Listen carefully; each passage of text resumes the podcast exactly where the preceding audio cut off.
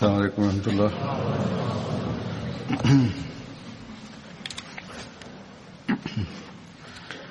أشهد أن لا إله إلا الله وحده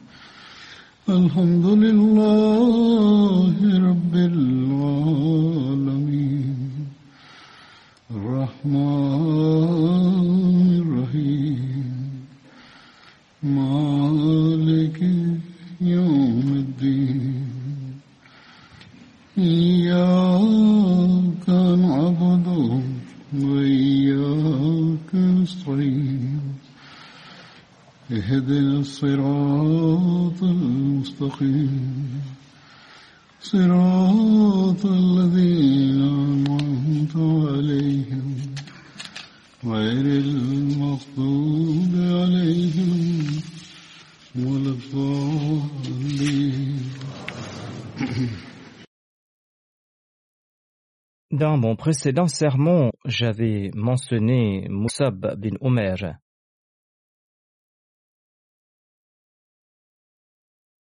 Il restait une partie des récits sur son sujet et j'en ferai mention aujourd'hui.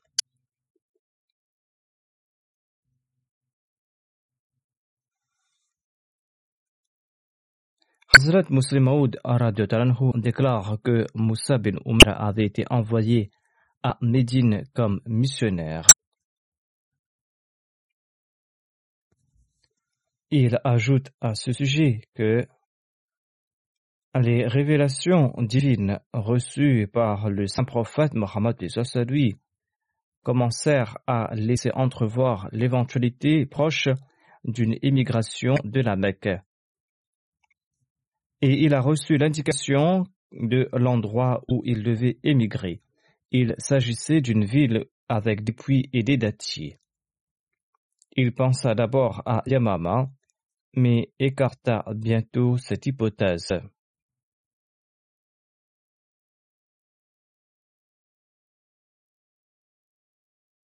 Le saint prophète Mohammed lui attendit, rempli de confiance que quel que fût l'endroit où ils étaient destinés à se rendre selon Dieu, cette ville ou ce lieu deviendra certainement le berceau de l'islam. Le pèlerinage annuel approchait et de tous les coins de l'Arabie, les Arabes affluaient vers la Mecque. Le saint prophète Mohammed lui allait d'un groupe à l'autre et il leur exposait l'idée d'un Dieu unique. Et il leur disait d'abandonner les excès de toutes sortes et de se préparer pour le royaume de Dieu. Certains l'écoutaient et se montraient intéressés. D'autres désiraient écouter, mais ils étaient écartés par les Mécois. D'autres enfin, qui avaient déjà formé leur opinion en raison des Mécois, le tournaient en ridicule. Le saint prophète Mohammed lui se trouvait dans la vallée du Mina, quand il vit un groupe de six ou sept personnes. Ils étaient de Médine. Ils l'informèrent qu'ils appartenaient à la tribu de Khazraj, l'allié de... Il leur demanda s'ils désiraient écouter ce qu'il avait à dire. Ils avaient entendu parler de lui et ils étaient intéressés à l'écouter. Le saint prophète Mohammed lui leur expliqua alors que le royaume de Dieu était proche. Il déclara que les idoles allaient bientôt disparaître et que l'idée d'un Dieu unique va triompher certainement et que la piété, la pureté allait régner de nouveau sur terre.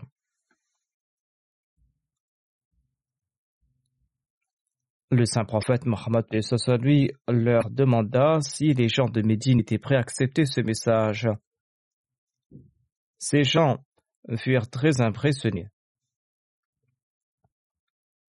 Et ils acceptèrent le message et ils promirent qu'à leur retour à Médine, ils vont conférer avec les autres et ils vont rapporter l'année suivante la réponse de Médine à la question de savoir s'ils étaient prêts à recevoir des musulmans de la Mecque.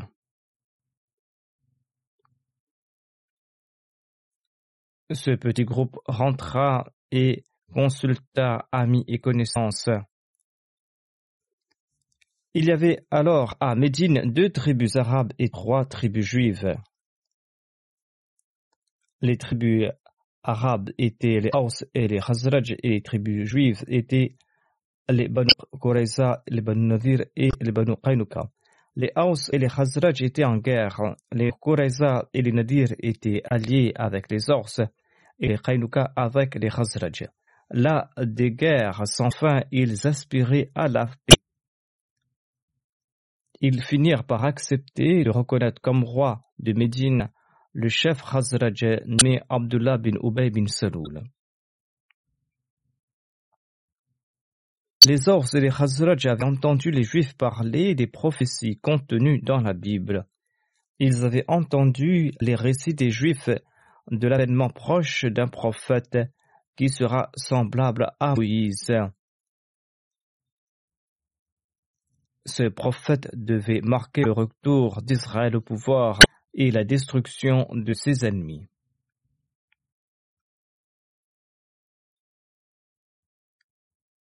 Quand les habitants de Médine entendirent parler du saint prophète Mohammed lui, ils furent très impressionnés et ils commencèrent à se demander si ce prophète mécois n'était pas le prophète de parler des Juifs. De nombreux jeunes hommes crurent volontiers dans le saint prophète Mohammed lui. Au pénage de l'année suivante, douze hommes de Médine se rendirent à la pour se joindre au saint prophète Mohammed lui.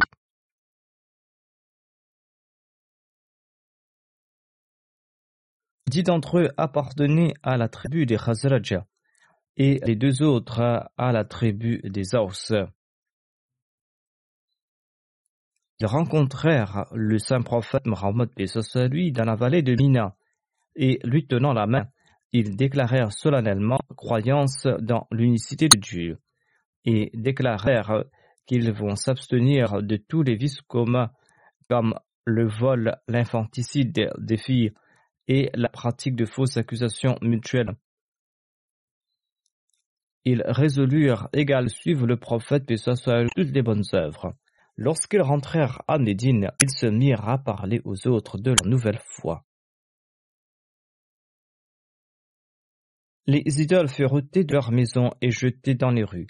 Ceux qui avaient coutume de s'incliner devant des idoles commencèrent à garder la tête haute. Ils résolurent de ne s'incliner devant nul autre que Dieu l'unique.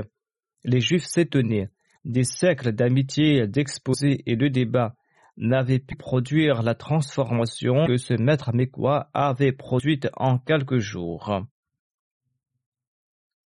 Les gens de Médine allèrent voir les quelques musulmans qui se trouvent parmi eux et s'enquirent de l'islam. Mais le petit nombre de nouveaux musulmans avait une connaissance limitée de l'islam et il n'était pas à même de l'exposer à des centaines de personnes en raison de leur nombre restreint. Ils décidèrent donc d'adresser une requête au saint prophète Mohammed lui afin qu'il leur envoyât quelqu'un pour enseigner l'islam. Et le saint prophète lui consentit à envoyer Moussa, l'un des musulmans qui avait été en Abyssinie. Moussab Talanho était le premier missionnaire de l'islam qui sortit de la Mecque. Hazrat Muslim Maud explique ailleurs que quand les gens de Médine ont entendu parler de l'islam, certains des leurs ont rencontré le saint prophète Mohammed lui lors d'un hajj et ils ont accepté le saint prophète Mohammed lui. De retour chez eux, ils en ont fait mention à leur peuple. Le prophète que les Juifs de Médine évoquaient est apparu à la Mecque, disait-il.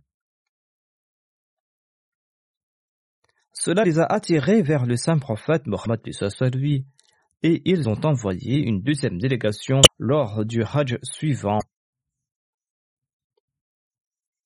Lors des discussions avec le saint prophète Mohammed lui, ils l'ont finalement accepté et ils ont prêté le serment d'aller lui.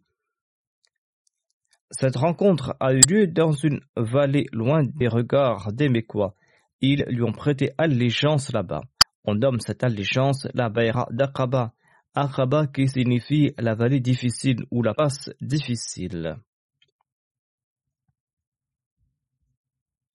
Le saint prophète Mohammed lui a choisi des chefs pour organiser les musulmans et il les a encouragés à diffuser le message de l'islam. Pour les aider, il leur a envoyé un jeune compagnon du de Moussa bin Omer afin qu'il leur enseigne la religion. En partant, les Médinois ont dit au saint prophète Mohammed qu'ils étaient prêts à l'accueillir à Médine si jamais il devait quitter la Mecque. Peu de temps après leur retour, l'islam s'est répandu à Médine et le saint prophète Mohammed y a envoyé d'autres compagnons, dont Omar Talanho.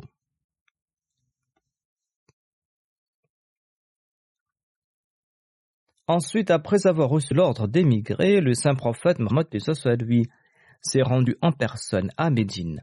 Et peu de temps après, tous les habitants de Médine qui étaient polythéistes ont embrassé l'islam. Après l'immigration à Médine, le saint prophète Mohammed lui a établi un lien de fraternité entre Moussa bin Omer et Abu Ayyub Ansari. Moussa bin Omer avait participé à la bataille de Badr et d'Uhud. Il portait l'étendard des Muhajirin lors de ces deux batailles. Lors de la bataille de Badr, le grand drapeau des Muhajirin était entre les mains de Moussa bin Omer. Le saint prophète Mohammed lui, lui avait confié ce drapeau. Dans son ouvrage Sirat Khatam Hazrat Mirza Bashir Ahmad Sab explique que l'étendard des Muhajirin était entre les mains de Moussa bin Omer lors de la bataille d'Uhud. Le saint prophète Mohammed l'armée musulmane et il a choisi un commandant pour chaque détachement on a informé le saint prophète Mohammed lui que le drapeau des Korachites se trouvait entre les mains de Talha, qui appartenait à cette famille qui détenait le droit de porter l'étendard durant les batailles sous l'administration de Qusay bin Kilab, l'ancêtre des Korachites. En ayant pris connaissance de cela, le saint prophète Mohammed lui a déclaré nous sommes plus dignes de démontrer la loyauté nationale. Puis il a pris le drapeau des Muhajirin de Ali et l'a confié à Moussa bin Omer, qui appartenait également à la même famille que Talha.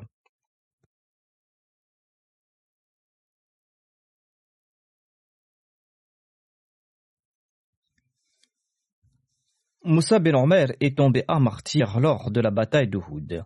Il se battait devant le saint prophète Mohammed lui quand il a été tué par Ibn Qamiya.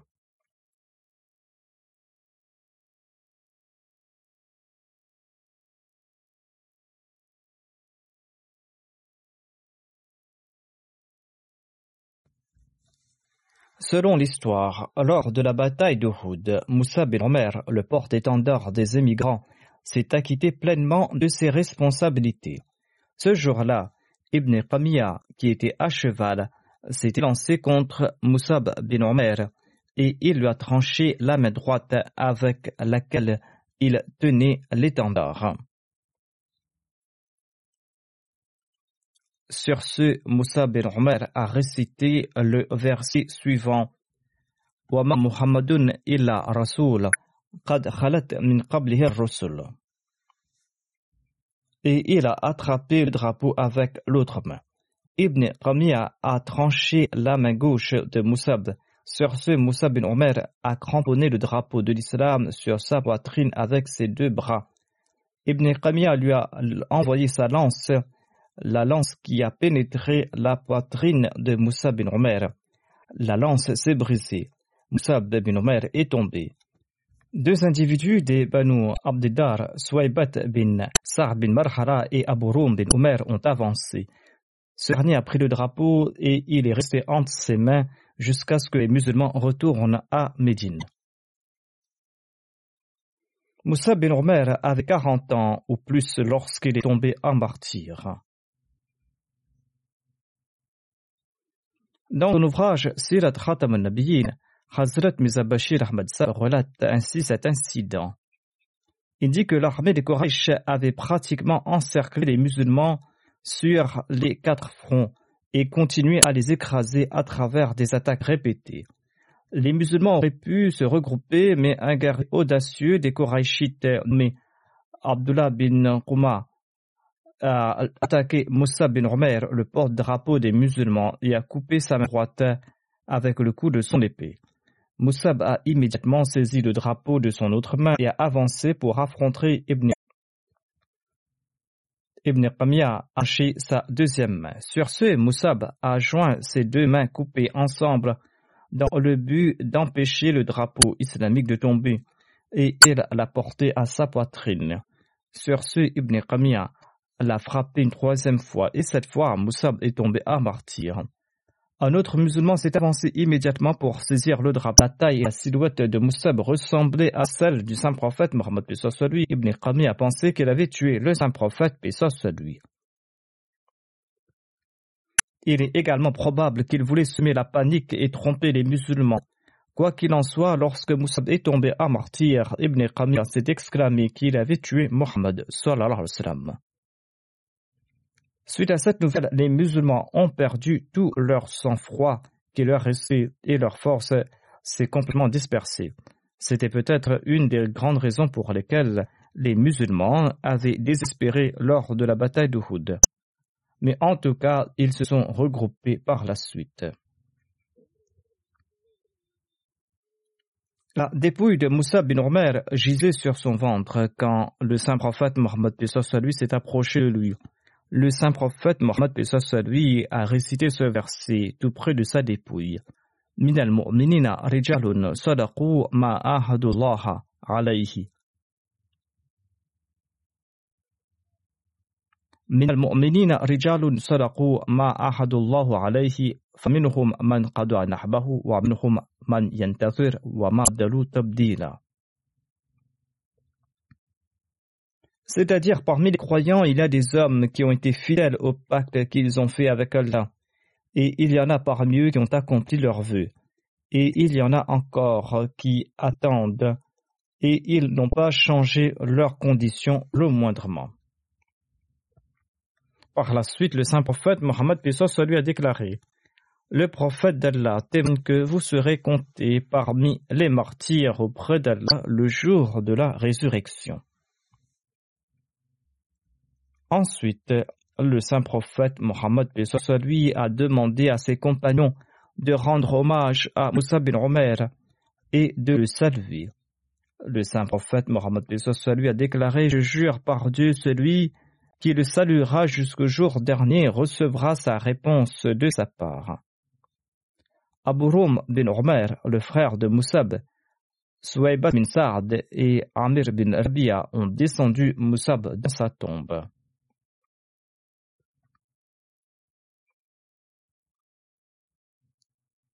Dans son ouvrage Sirat Bashir Ahmad Sab relate ceci. Un homme honorable de parmi les martyrs de Houd était Moussa bin Omer. Il était le premier Mohajir à venir à Médine en tant que missionnaire de l'islam. À l'époque de l'ignorance, Moussa était considéré comme le plus habillé et le plus élégant parmi les jeunes hommes de la Mecque. Il vivait dans un grand confort et luxe. Après avoir accepté l'islam, son état s'est complètement transformé. Selon un récit, une fois le saint prophète, paix soit lui, l'a vu vêtu d'un tissu recouvert de nombreux morceaux rapiécés. Quand le saint prophète s'est rappelé de sa vie antérieure, ses yeux étaient en larmes.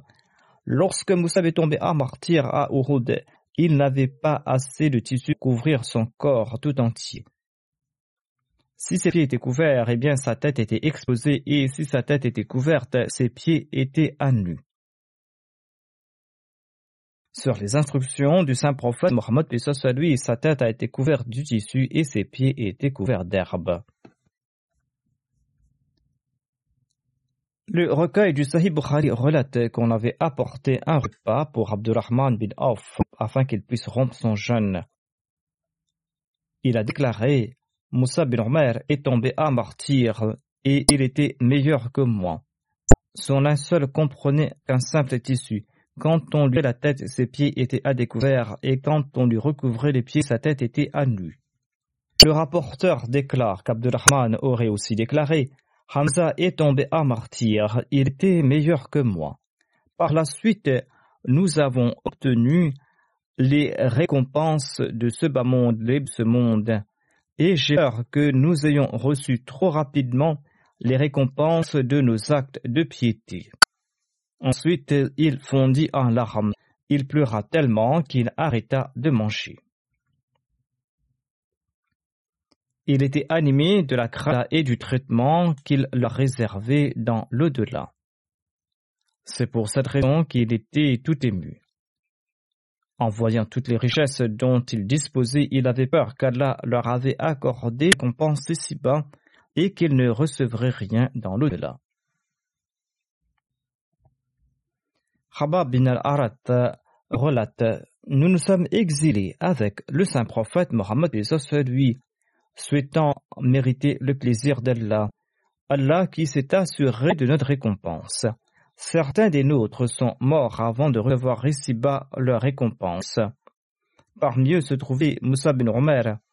Les fruits de certains des nôtres étaient mûrs et ils en choisissaient. Moussab est tombé à martyr le jour de la bataille d'Uhud. Nous l'avons enseveli dans un simple tissu. Quand on lui couvrait la tête, ses pieds étaient à découvert, et quand on lui recouvrait les pieds, sa tête était à nu.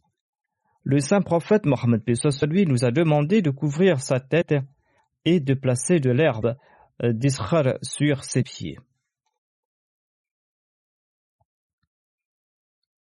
Selon le recueil de Tirmidhi, Ali bin Abi Talib a rapporté que le saint prophète Mohammed lui a déclaré Allah a accordé sept compagnons ou sept capitaines à tout prophète.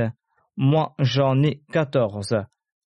On lui a demandé qui sont-ils ô envoyés d'Allah? Le saint prophète, puis lui, a répondu Il s'agit de mes deux petits enfants, Jafar Hamza, Abu Bakr Omar Moussa bin Omer. Bilal, Salman, Mirdad, Abu Ammar et Abdullah bin Masoud. Amir bin Rabia relate que son père racontait ceci. Moussa bin Omer était mon ami depuis qu'il avait embrassé l'islam jusqu'au moment où il est tombé à martyr à Uhud. Il nous avait accompagnés lors des deux émigrations en Abyssinie. Il était mon ami parmi les émigrants, je n'ai jamais vu de personne aussi courtoise que lui.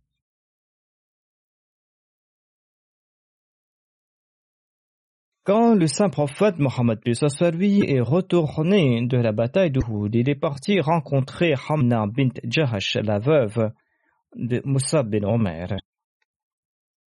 Quand on l'a informé à propos du martyr de son frère Abdullah bin Jahash, elle a répondu Inna lillahi wa inna ilayhi rajiun et elle a prié pour son pardon. On lui a informé à propos du martyr de son oncle Hamza. Sur ce, elle a répondu Inna lillahi wa inna ilayhi et elle a prié pour son pardon. Ensuite, on l'a informé à propos du martyr de son mari, Moussa bin Omer. Sur ce, elle a commencé à pleurer et elle était toute anxieuse. Le saint prophète, lui, a commenté le mari a une place spéciale dans le cœur de la femme. Selon un autre récit, quand on a informé Hamna bint Jahash à propos de la mort de son frère, elle a répondu qu'Allah lui fasse miséricorde. Inna lillahi wa inna ilayhi raji'un. Quand on l'a informé à propos de la mort de son mari, elle a répondu Quel malheur Sur ce, le saint prophète Mohammed lui a déclaré La femme a une relation particulière avec son mari. Dans un de ses sermons, Feu, le quatrième calife, a relaté à sa manière l'incident du martyr de Moussa bin Romer et les sentiments de sa femme. Il déclare On informait posément ces hommes et ces femmes compagnons qui avaient perdu plus d'un proche lors de la bataille à propos de la mort de l'approche afin qu'il ne soit pas complètement terrassé par la tristesse. Quand Hamna bint la sœur d'Abdullah, s'est présentée au saint prophète Mohammed, lui, celui-ci lui a dit Ô Hamna, sois patiente et espère la récompense de la part d'Allah. Elle a demandé Ô envoyé d'Allah, la récompense en retour de quoi? Il a répondu La récompense de Hamza, ton oncle. Hamna a dit lillahi wa inna ilayhi qu'Allah lui pardonne et qu'il lui accorde sa grâce en raison de son martyr. Le saint prophète Mohammed lui lui a dit de nouveau Ô Hamna, sois patiente et espère pense de la part de Dieu. Elle a demandé Ô envoyé d'Allah la récompense en retour. Il a répondu La récompense d'Abdullah.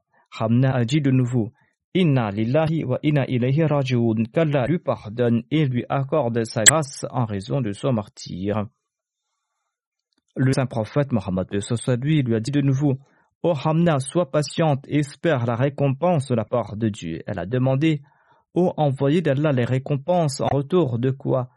Il a répondu La récompense de Moussa bin Robert. Hamna a répondu Quel malheur Sur ce, le saint prophète, lui a commenté Certainement, le mari a un droit important sur la femme, un droit que les autres n'ont pas. Mais pourquoi as-tu prononcé cette phrase? Elle a répondu Au envoyé d'Allah, la pensée que ses enfants sont devenus orphelins m'a inquiété. C'est pour cette raison que j'ai prononcé cette phrase.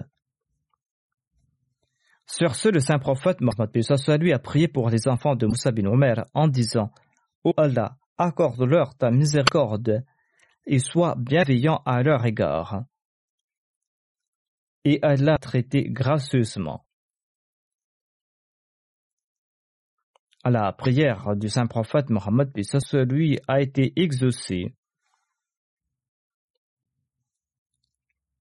Ici se terminent les récits sur Moussa bin Omer. Je mentionnerai le prochain compagnon la prochaine fois, Inshallah. Je voudrais à présent aborder le sujet de l'épidémie coronavirus et donner quelques directives à ce propos. Chacun d'entre nous doit se conformer aux diverses directives et mesures de précaution définies par les gouvernements et les établissements de santé. J'avais prescrit certains médicaments homéopathiques à ce propos à la fois comme mesure de précaution et comme traitement après avoir pris l'avis de certains homéopathes. Il faudra les utiliser. Il ne s'agit pas d'un traitement exact à 100%. On ne peut affirmer que l'homéopathie a connaissance de ce virus. Il s'agit d'un virus inconnu, mais quoi qu'il en soit, il s'agit d'un traitement homéopathique pour les souches semblables qu'Allah y mette de la guérison, il faudra certainement les utiliser. Mais il faut aussi prendre des mesures de précaution en accord aux annonces qui ont été faites. Il faudra aussi éviter les foules. Ceux qui viennent à la mosquée doivent aussi prendre des précautions. Si on a la moindre fièvre, si on a des courbatures, si on a des éternuements ou un rhume, il ne faut pas venir à la mosquée. La mosquée a aussi des droits et celui qui peut infecter autrui ne doit pas s'y rendre. Toute personne affectée par une maladie infectieuse doit éviter de se rendre à la mosquée.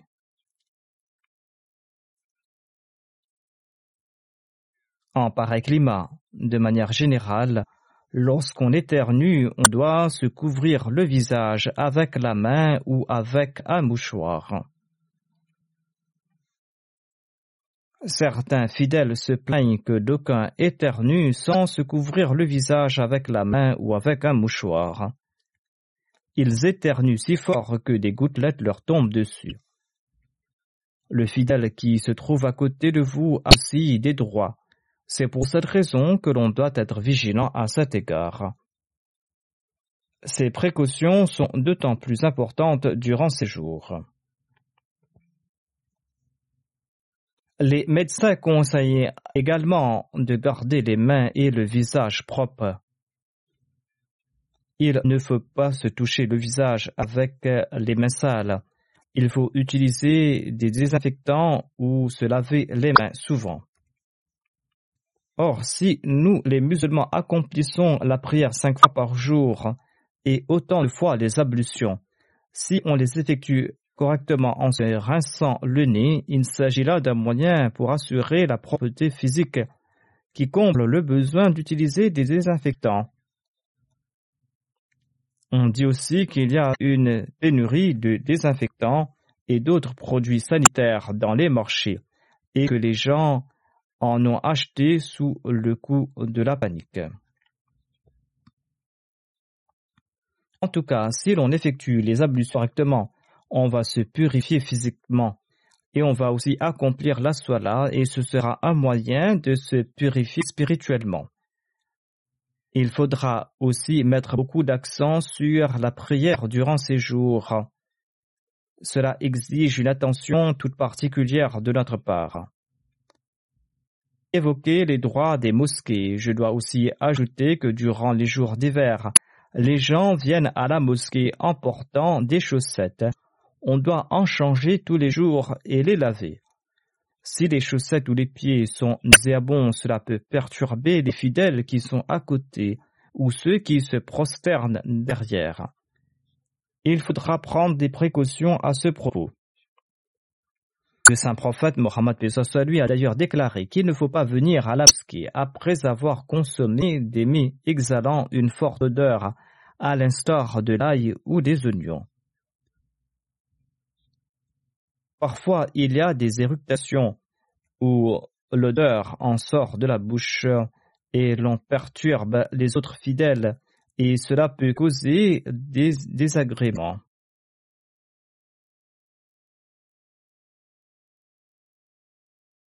Les hadiths recommandent l'usage de parfums lorsqu'on se rend à la mosquée. Voir le saint prophète Mohammed lui a qu'il ne faut même pas traverser la mosquée avec de la viande crue. Ainsi, la propreté de la mosquée et celle de son atmosphère sont très importantes pour le fidèle. Il faudra être très attentif à cet égard. Mais cela ne signifie pas que l'on doit utiliser cela comme prétexte pour ne pas se rendre à la mosquée. Il faudra prendre le verdict de son cœur en ayant examiné son cas et ne jamais oublier que Dieu connaît l'état des cœurs. Ainsi donc, si vous êtes malade, vous devez consulter un médecin. Mais vaut mieux éviter de se rendre à la mosquée pour un ou deux jours si l'on croit qu'on est malade. On recommande aussi d'éviter de se serrer la main durant ces jours. Ceci est aussi important car on ignore dans quelles conditions se trouve la main de l'autre. Certes, serrer la main accroît l'affection, mais il faudra éviter de le faire durant cette maladie. Ceux qui nous critiquaient parce que nous ne serrons pas la main aux femmes et que nos femmes ne serrent pas la main des hommes ne savent plus quoi dire à présent un ministre allemand a refusé de serrer la main à la chancelière allemande. Et on a fait une blague. Un parlementaire britannique a dit qu'on ne se sert plus la raison en raison du coronavirus et que c'est très bien car cette pratique ne fait pas partie de la tradition britannique. La tradition britannique qui recommande le salut ou un hochement de la tête en se découvrant. Il a aussi ajouté que lorsqu'on rencontre des femmes, on tente de leur serrer la main ou on leur fait la bise sans savoir si ces gestes sont appréciés par les femmes, et on fait cela de force. Ainsi, auparavant, ils n'étaient pas prêts d'accepter le commandement de Dieu, mais cette maladie leur a attiré l'attention à cet égard. La face qu'ils se tournent également vers Dieu. Et ils n'étaient pas d'accord avec le commandement de Dieu lorsque nous leur expliquions courtoisement que l'islam interdit au sexe opposé de se serrer la main, et il en faisait grand bruit. On dit maintenant qu'on refuse de serrer l'un l'autre de manière très rude. Quant à nous, nous leur expliquons cela avec beaucoup d'affection, en disant que ceci est notre enseignement. À présent, le coronavirus les a rendus si précautionneux qu'ils ne respectent pas les règles élémentaires de la courtoisie. En tout cas, cette épidémie les a réformés dans une certaine mesure, qu'Allah fasse que cette réforme les mène jusqu'à Allah. Allah sait le mieux jusqu'à quel point cette épidémie va se répandre. On ne connaît pas le décret d'Allah. Si cette maladie est une expression de la colère divine, D'ailleurs, à notre époque, différentes épidémies, différentes maladies, des séismes et d'autres tempêtes ont pris de l'ampleur après l'avènement du Messie premier Si cette maladie est donc une expression de la colère divine, nous allons devoir nous tourner davantage vers Allah afin de nous préserver des mauvaises conséquences de ce décret divin. Durant ces jours, tout Ahmadi doit porter une attention particulière à la prière et tenter d'améliorer son état spirituel. Nous devons aussi prier pour qu'Allah guide le monde et qu'Allah permette au monde de reconnaître son Créateur au lieu de s'empêtrer davantage dans le matérialisme et au lieu d'oublier son Créateur.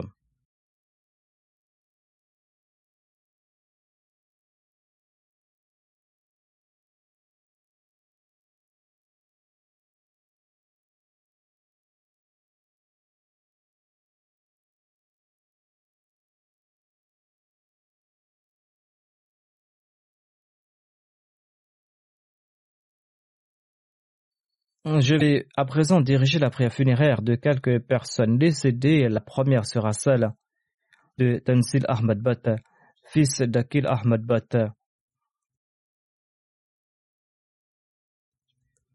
Il n'avait que 11 ans et il est décédé le 27 février dernier. Selon moi, il est tombé en martyr le 27 février dernier, sa voisine l'a tué dans le quartier Chadra Colony Gate à Lahore. Inna lillahi wa inna ilayhi raji'un. Les fatwas des mollahs au Pakistan autorisent aisément les meurtres des Ahmadis. Ce meurtre en est un exemple et c'est pour cette raison que je le compte parmi les martyrs. Quelle qu'en soit la raison, cette hostilité contre les Ahmadis était bel et bien présente. D'ailleurs, il s'agissait d'un enfant innocent, il n'avait commis aucune faute selon les rapports qu'on a reçus jusqu'à présent. Selon les rapports, le 27 février dernier, la mère de Tanzil Ahmad Bat l'avait envoyé chez sa voisine afin d'aller chercher la poupée de sa petite sœur. Ainsi, il se rendait régulièrement chez elle. Allah sait le mieux ce qui s'est passé. Sa sœur avait laissé sa poupée chez la voisine le jour d'avant et sa mère l'avait renvoyée pour la récupérer. Lorsqu'il n'est pas revenu après une longue période d'attente, sa mère s'est rendue chez les voisins. Dans un premier temps, ils refusaient d'ouvrir la porte. Ils l'ont ouverte après longtemps. Lorsqu'elle a demandé concernant l'enfant, les voisins ont dit qu'il était reparti avec la poupée. La mère de l'enfant a ensuite informé son mari Akid qui a aussitôt lancé des recherches avec l'aide des membres de la communauté et a déposé une plainte à la police. Lorsque les enregistrements des caméras de surveillance du quartier ont été visionnés, on voyait l'enfant entrer chez les voisins mais ne pas en ressent. La maison des voisins a été fouillée avec l'aide de la police et le corps de l'enfant a été trouvés dans une malle. La police les a ensuite informés que la femme meurtrière et son mari les avaient d'ores et déjà mis au courant que la femme avait assassiné l'enfant et avait placé son corps dans une malle. La femme avait assassiné l'enfant avec l'aide du fils du propriétaire de la maison et avoué son crime. Tanzil Ahmad est né le 20 novembre 2009 à Lahore. Il faisait partie des Wakifin Nao. Il était un membre actif des Zatfal al-Ahmadiyya. Il participait régulièrement dans les programmes de la communauté et faisait partie des meilleurs élèves de sa classe. Il était en CM. Lorsque ses résultats scolaires sont parvenus après son décès, il avait obtenu une note de 729 sur 750 et il était le premier de sa classe. La mère du défunt indique que Tenzil était le plus obéissant de ses enfants. Il demandait toujours son autorisation avant de faire quelque chose. Il était obéissant également aux tenants de poste de la communauté ainsi qu'aux voisins lorsqu'il lui demandait de faire quelque chose. Il ne refusait jamais. Même la voisine qui l'a tué profitait également de ses services et il lui obéissait toujours. Les enseignants de son école ainsi que les titulaires de poste l'appréciaient beaucoup et ils le complimentaient toujours. Le défunt regardait régulièrement les programmes de la haram destinés aux enfants. Il écoutait également les sermons. Il se rendait régulièrement à la mosquée pour prier.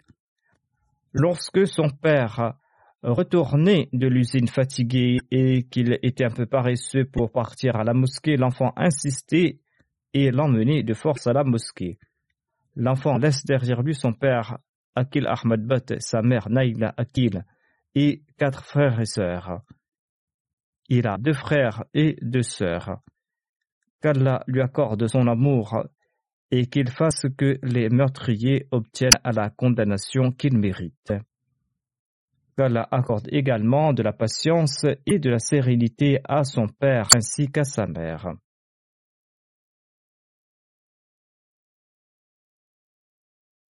La deuxième prière funéraire sera celle du brigadier Bashir Ahmad, l'ancien amir du district de Rawalpindi. Il était le fils du docteur Mohamed Abdullah Saheb. Le 16 février dernier à Rawalpindi à l'âge de 87 ans. Le défunt faisait partie de Wasiya et laisse derrière lui son épouse et deux fils et trois filles. Le brigadier Bashir Ahmad est né en 1931 dans une famille très sincère du district du Gujarat. Son père, le docteur Mohamed Abdullah, avait fait la Bayra et était entré dans la Jamaat Ahmadiyya. Il a fait son cursus scolaire de base et il a passé son brevet en 1947. En 1952, il s'est inscrit à l'Académie militaire du Pakistan et en 1982, il a pris sa retraite de l'armée en tant que brigadier. Ensuite, il a servi son pays pendant une longue période en tant que directeur de la Policy Institute d'Islamabad. Ainsi, il a été de servir son pays pendant 66 ans. Voici un récapitulatif des services qu'il a rendus à la communauté. En 2012, je l'ai nommé Amir de la communauté de Rawalpindi et il a servi à ce poste jusqu'au 9 février 2020. Et il a servi aussi comme amir de la ville et du district Pindi. En 1979, il a été transféré à Rawalpindi. Il a servi pendant 17 ans en tant que vice-amir et en tant que secrétaire de l'éducation. Il était directeur de la fondation Fazli Omar Foundation et membre de nombreux comités de la Majlis. Le défunt était sincère dans la voie de la religion, c'était quelqu'un de très sociable. Il était quelqu'un de très bienveillant et aimait servir les autres et aider les autres. Et il aimait aussi aider les nécessiteux. En ce qui concerne le travail de la communauté, eh bien, il était très vigilant quant au respect des règles et il était très ponctuel. Il travaillait avec sérénité et enjoignait également les autres d'en faire de même. Il ne supportait pas la paresse. Lorsqu'il confiait une tâche aux membres de son équipe, il faisait toujours un suivi. Il priait beaucoup, il avait un grand amour pour le califat, il était très sincère. Euh, jusqu'à ces derniers jours, il avait une très bonne mémoire. Il avait un grand amour pour le saint prophète, puis soit lui, pour le Messie premier d'Islam. Il remerciait toujours Allah pour le fait qu'il soit Ahmadi. Il avait toujours à son chevet une copie du Saint-Coran, des livres de Hadith et des ouvrages du Messie premier d'Islam. Il lisait beaucoup et aidait financièrement les nécessiteux avec une grande générosité et une grande discrétion. Il aidait particulièrement les veuves et il était toujours prêt à les aider. De nombreuses personnes et de nombreuses familles profitaient de son aide financière. Il était en effet très généreux. Une personne dit que son magasin avait brûlé, il avait subi de grandes pertes. Le défunt lui avait remis discrètement une somme et il lui a demandé de ne pas en parler à personne. Lorsque cette personne est rentrée chez elle et a ouvert l'enveloppe, il se trouvait 200 000 roupies.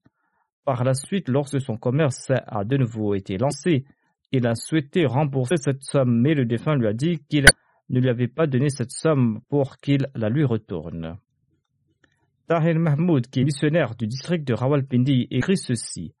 L'amir était de nature très douce il était très circonspect et il faisait beaucoup de supplications. Le vendredi avant la prière de Juma, il se rendait au Aywan et Tawhid. Il faisait des nawafil avec une grande humilité.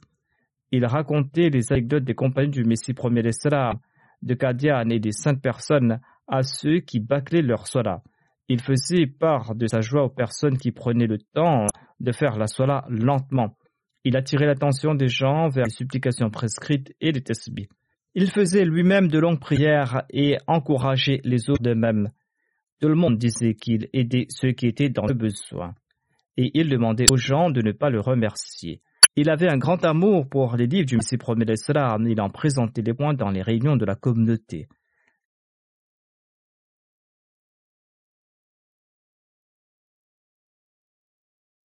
Il a servi en tant que directeur de la fondation Fazli Umar. Le secrétaire de cette fondation, M. Nassir Shamsikri, le défunt a servi en tant que directeur de la fondation Fazli Omar de 2011 à 2019. Il participait régulièrement dans les réunions du comité de direction malgré son état de santé très fragile. Nous avons pu profiter de ses prières et de ses conseils. Le défunt était très sincère, il était très pieux, il était un serviteur véritable du califat. L'une de ses qualités dont je suis moi-même témoin est sa relation avec Allah. Il faisait la prière avec une grande humilité. Ainsi qu'Allah accorde son pardon et sa miséricorde aux défunts, qu'il exalte son rang et qu'il permette également à ses enfants et sa génération future de perpétuer ses actes de piété. La troisième prière funéraire sera celle du docteur Hamiduddin, fils de Mohammeddin. Il habitait au 121 Gokuwal Faisalabad et est décédé le 29 février 2020. Inna lillahi wa inna ilahi L'Ahmada est entré dans la famille du défunt par intermédiaire de la baïra conjointe de son père et de son oncle. Ils étaient du district de Gourdaspur et avaient prêté allégeance à l'époque du Zem Kadif. Le défunt, quant à lui, est né à Qadian. L'oncle paternel de sa mère, Hazrat Maulana Mohammed Ibrahim Qadiani, était le compagnon du Messie promis l'Islam. Il était un grand savant du christianisme et il avait enseigné à la Madrasa Ahmadiyya de Qadian pour une longue période. Après la partition de l'Inde, la famille du défunt s'est installée à Faisalabad. Il était pharmacien de profession et il a pu servir nombre de gens dans le quartier. Il offrait ses soins gratuitement aux nécessiteux. C'était quelqu'un de très simple, de très pieux. Il priait et jeûnait régulièrement depuis son jeune âge. Il avait un grand respect pour les prescriptions divines. Il avait un grand amour pour le califat, il était très gentil, il avait une grande confiance en Dieu, c'était honnête. Il ne disait jamais non, il essayait de venir en aide à tout le monde. Il a servi la communauté à différents postes. Un de ses fils, Karimuddin Shams, est missionnaire. Il est en train de servir en Tanzanie et il n'a pas pu participer à la prière funéraire de son père en raison de son travail sur le terrain. L'un de ses gendres est également missionnaire et un autre de ses gendres est Mollim. L'un de ses petits-fils est étudiant à la Jamia Ahmadiyya de Rabwa. Il est dans le cursus de Shahid. Et il a de nombreux petits-enfants, petites-filles qui font partie du plan Wakfenao. Qu'Allah accorde son pardon au défunt, qu'il élève son rang et qu'il permette à sa descendance d'être à la hauteur de la Bayra en faisant preuve de fidélité.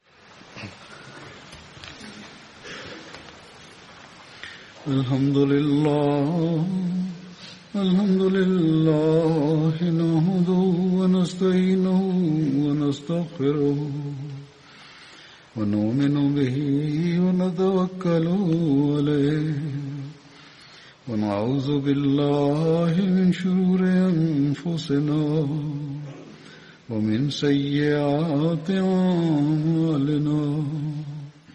من يهده الله فلا مضل له ومن يضلل فلا هادي له.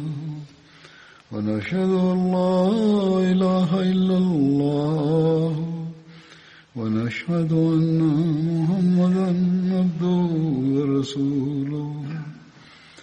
عباد الله رحمكم الله إن الله يأمر بالعدل واللسان وإيتاء ذي القربى وينهى عن الفحشاء والمنكر والبغي يعظكم لعلكم تذكرون اذكروا الله يذكركم وادعوه يستجب لكم ولذكر الله أكبر